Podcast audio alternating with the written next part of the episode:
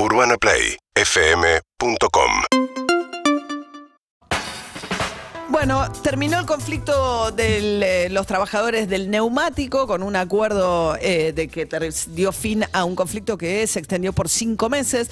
Después Pablo Moyano dijo va a ser un poroto el conflicto con los neumáticos si es que no nos dan a los camioneros lo que vamos a pedir, que es más del 100% en la paritaria.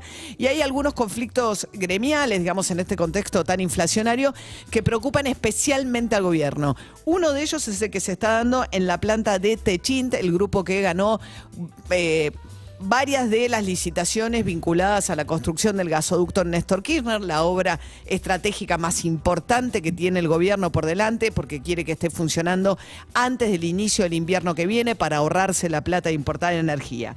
Bueno, en esa planta hay un conflicto gremial que ahora mismo está en conciliación obligatoria. Vamos a charlar con José Villa, trabajador de Tenaris Ciat, ¿eh? esta planta que queda en Valentín Alsina y en Lanús. ¿Qué tal, José? Buen día. Eh, buen día, María, ¿cómo estás? Bien, ¿qué pasó? ¿Qué está pasando en la planta? Mira, lo que está pasando es que, bien como decís vos, que estamos con este trabajo enorme, este proyecto que es el gasoducto Néstor Kirchner.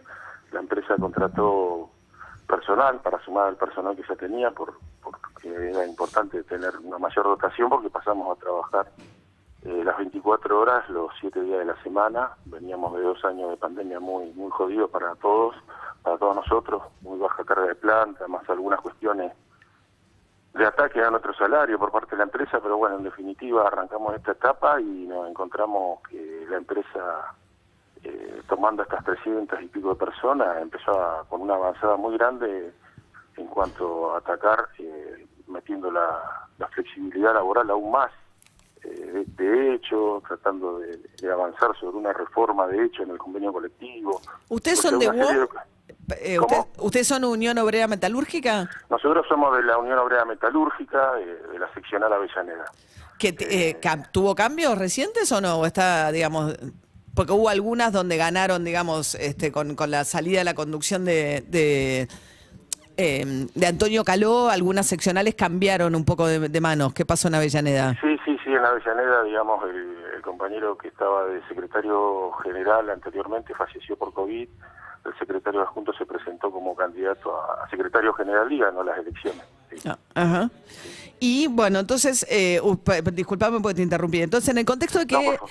Techín tenía que reactivar esta planta, ¿no? La planta de Alcina, que es donde llegan, Exacto, llegan las planchas de, de, de- de- de- de- digamos, chapa, no de sé chapa, cómo- no sé cómo se. De- Y Sí, ahí es sí. donde ustedes las, la- forman el tubo y lo pegan, digamos, por decirlo muy... Exacto, es- sí, sí, perfecto. ¿No? Nosotros hacemos, hacemos el tubo, traen la chapa que viene de Brasil y nosotros hacemos el tubo. También el tubo este que hacemos nosotros en realidad lo venimos haciendo, digo yo, como trabajador, pero como todo el resto de los trabajadores que han estado toda la vida en esa planta desde el año 1948, que está en funcionamiento y ha hecho la red troncal de todos los gasoductos del país. Me impresiona. Ese tipo de tubería. Bien, entonces Eh, ustedes que estaban, eh, habían reactivado la planta 7x7, porque bueno, está este apuro para, porque sin los tubos no pueden ni empezar el trabajo, o sea, es la primer, una de las cosas más esenciales para poder arrancar el trabajo del, gasoducto. Y el conflicto laboral que ahora está en conciliación obligatoria, ¿por qué se dispara, José? Por, por despidos, nosotros teníamos claro que el, el contrato de los compañeros, y se lo decían a todos, compañeros y compañeras, porque tenemos ingresos de compañeras a la línea de producción, que es la primera vez en la historia de que hay compañeras en la línea de producción. ¿Es la primera vez Era- muchas mujeres entraron a la Y han planta? entrado, han entrado una cantidad importante de compañeras, ¿eh? entre 20, 30, y siguen sumándose, entonces nos parece muy positivo el hecho de que hayan contratado a las compañeras. Me imagino tienen que hayan- adaptar incluso, nada, hacer los baños, parece una pavada, pero pasó en, en- en colectivos, digamos, toda la infraestructura se tiene que Exacto. adaptar cuando pasa Sí, eso. Sí, sí, sí, sí, se está adaptando y, y bueno, estamos, estamos, estamos viviendo esta nueva experiencia nosotros como trabajadores de una planta que nunca habían trabajado compañeras, no como, bueno, digo, Bueno, voy ¿y a- ahí qué te pasó? quiero contar, te Dale. quiero contar el hecho concreto Dale, dale, dale. La empresa le dice a los trabajadores que ingresan, a las trabajadoras que ingresan, que el trabajo hasta el año que viene, que es la primera etapa de Vaca Muerta Saliqueló, en el invierno del año que viene tiene que estar en funcionamiento esa primera etapa eh, del gasoducto, que lo han dicho el gobierno, lo han dicho todo. Entonces, lo han tomado por esa etapa, pero los contratos que les hacen firmar son por dos o tres meses, ese tipo de contratos. ¿Qué hacen? Eh, en definitiva, en los hechos concretos, a los compañeros los tienen agarrado para que no puedan reclamar, para que tengan que callar la boca, para querer meter esto que yo decía con anterioridad, la flexibilidad muy profunda que quieren llevar adelante. Y nosotros estamos en una defensa de eso y ahora nos encontramos que nos despiden eh, 12 compañeros y no hay una explicación concreta y formal de parte de la empresa de por qué motivo los despiden. Nosotros cuando decimos despiden es porque volvemos a lo mismo, lo han contratado hasta el año que viene eh, de manera verbal, y les hacen firmar estos contratos de dos o tres meses. Y al cabo de ese periodo no le renuevan esos contratos. a este grupo de, de- de compañeros no le han renovado y no ha existido ninguna falencia por parte de los trabajadores. Eh, uno a veces trata de explicarlo de la mejor manera posible, pero estar en la fábrica, ver desde las 6 de la mañana hasta las 2 de la tarde, hasta las 6 de la tarde, trabajar esos compañeros con su mejor buena voluntad, su Ujú. capacidad, su conocimiento. Para el ingreso a planta a los compañeros le han pedido, le han tomado exámenes, perdón, le han tomado exámenes.